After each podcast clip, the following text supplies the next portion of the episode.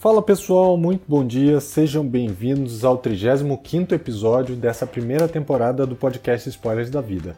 E hoje eu vou falar um pouquinho mais sobre clareza. Sempre que eu estou iniciando o processo de coaching, a pessoa chega para mim certa de que sabe tudo o que precisa para resolver o problema dela.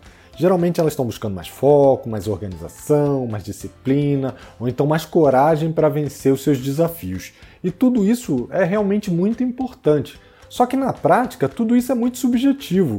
E quando a gente quer fazer uma mudança na nossa vida, existe sim essa parte, que é uma parte inspiracional, o nosso propósito, o nosso legado, mas o que vai permitir que você atinja esse legado, atinja esse propósito, o seu objetivo de forma clara, é que você saiba transformar ele em algo concreto.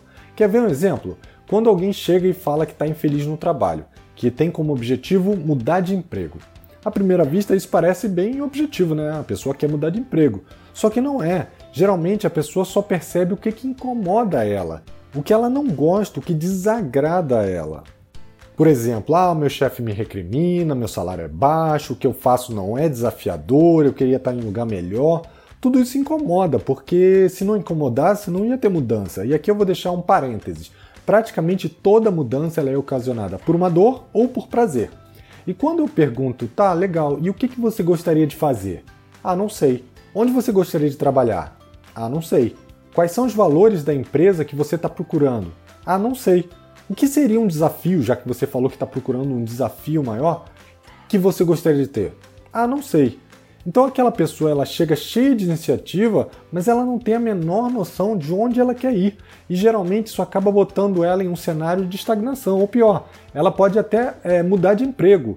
E ela vai cair no emprego onde ela vai voltar para o mesmo cenário que o emprego anterior, porque ela só fez a mudança por mudar, ela não sabe o que ela estava procurando.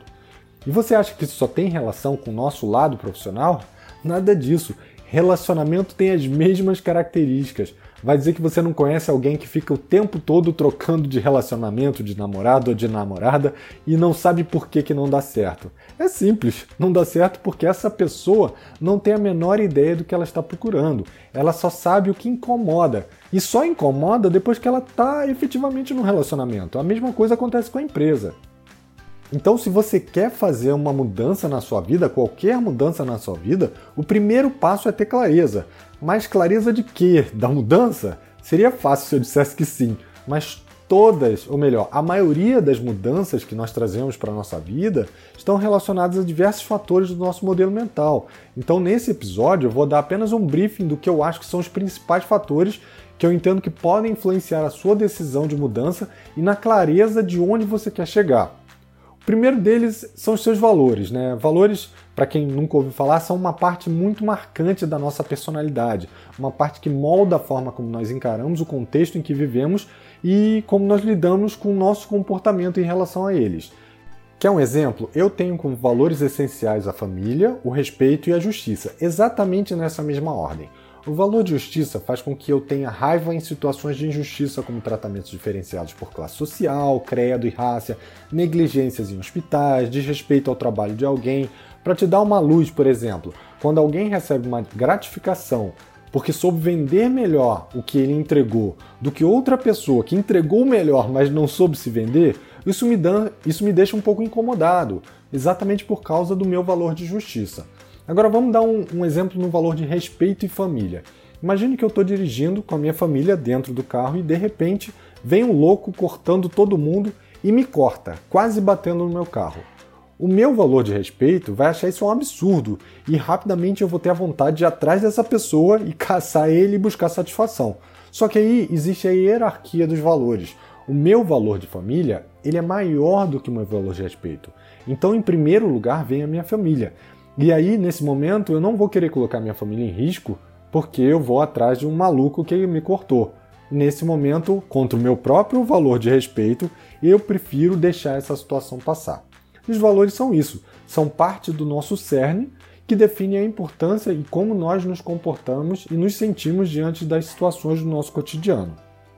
E eles mudam ao longo dos anos. Não quer dizer que os seus valores hoje vão ser os seus valores daqui a 5 anos, daqui a 10 anos. Então é sempre bom a gente estar tá nesse processo de descoberta, de autodescoberta dos nossos valores. Então o primeiro passo nesse processo de clareza é a autodescoberta, é entender quais são os seus valores fundamentais e entender que se você está incomodado ou infeliz com alguma coisa, há uma grande chance que isso esteja relacionado aos seus valores. Então você já sabia inicialmente o que te incomodava e agora você, através dos valores, vai entender o porquê isso te incomoda. Mas para ter mais clareza, você precisa lidar com o seu GPS mental, né? E descobrir aonde você quer chegar. Não adianta você saber onde você está, por que, que você está assim, o que, que te incomoda, mas não saber onde quer chegar. E esse é um passo muito importante.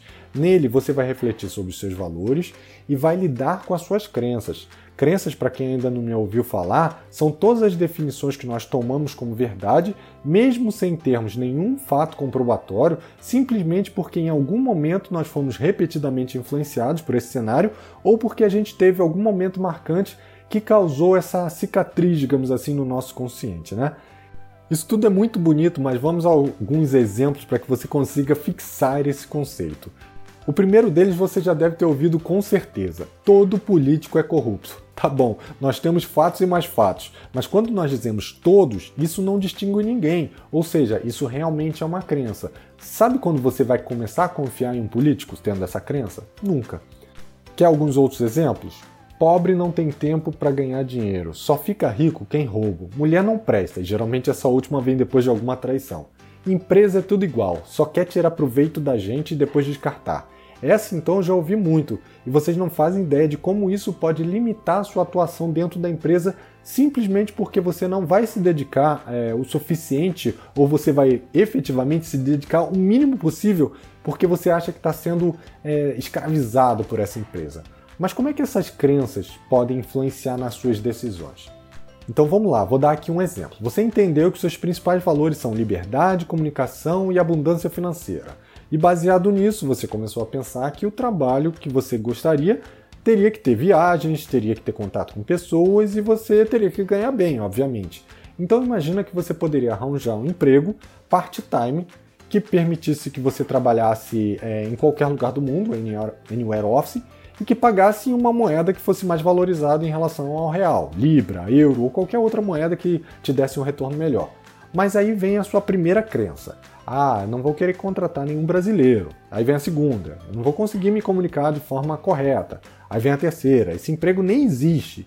E assim por diante. E tudo isso vai te limitar. Você não vai procurar esse emprego porque você vai ter na sua cabeça que você não está preparado para ele ou que ele não existe. Mas isso também pode acontecer do lado do relacionamento. Quer ver um exemplo? É, seus valores são estabilidade, poder e liberdade, principalmente para mulheres.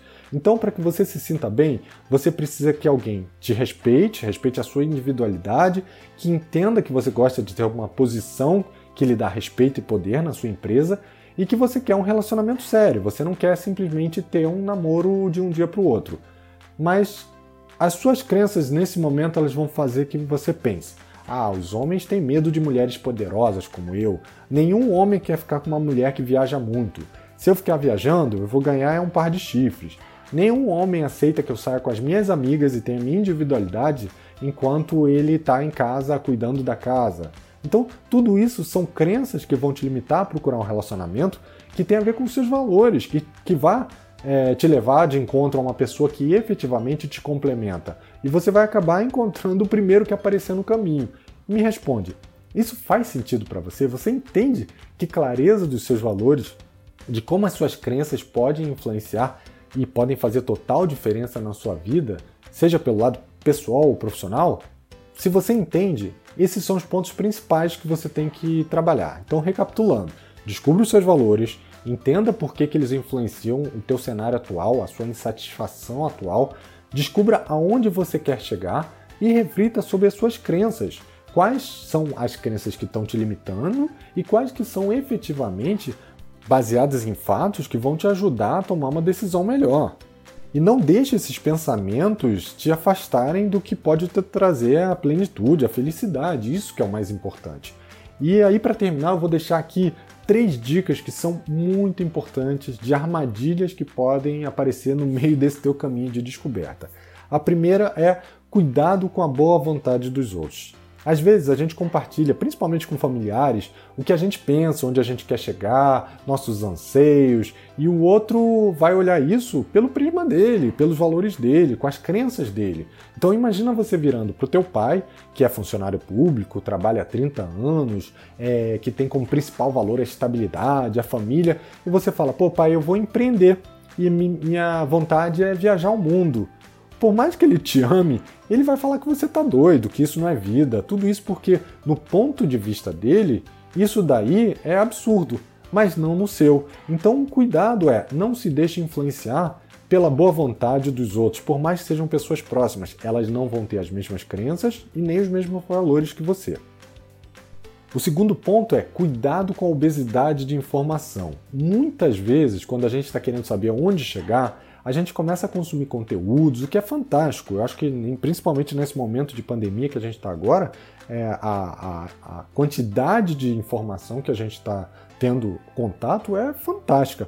Só que quanto mais a gente consome essas informações, mais a gente tem dificuldade de decidir, porque são tantas informações que a gente vê tantas possibilidades que a gente não sabe para onde ir. Então, mais importante do que ter o conhecimento, do que absorver todo esse conhecimento, é aplicar. Se você achou um caminho que tem a ver com seus valores, teste esse caminho, não fique esperando a perfeição. Vai por esse caminho e vai ajustando ao longo do tempo. Se você ficar esperando o cenário perfeito, pode ser que você espere demais no mesmo lugar. E por último, cuidado com a síndrome do isso eu já sei, que faz com que você deixe de ver boas oportunidades simplesmente porque acha que já sabe onde vai dar, tanto em relacionamentos pessoais quanto profissionais. Essa síndrome também está totalmente relacionada às suas crenças. Imagina o seguinte: chega um dia um novo gestor é, que começou no primeiro dia, ele é apresentado pelo presidente da empresa. E aí, logo de cara, o teu pensamento é: já sei que esse cara é um puxa-saco do presidente. Ou então, ah, já sei que é mais um carregador de chicote, que vai ficar chicoteando a gente o dia inteiro para a gente trabalhar mais. Antes mesmo de ter a oportunidade de conhecer essa pessoa e de criar um vínculo, você já criou crenças que vão te afastar e vão sabotar essa oportunidade, que poderia ser muito positiva para sua carreira. Isso acontece em todos os prismas, tá? Então essas foram é, as dicas é, que eu trouxe sobre clareza hoje aí para vocês. Espero que vocês tenham gostado. E se você gostou, não esqueça de curtir, compartilhar, deixar o seu comentário. Se quiser um tema específico para a próxima segunda-feira, é, não esquece de deixar no teu comentário. E a gente se vê segunda que vem. Um abraço e até lá. Tchau, tchau.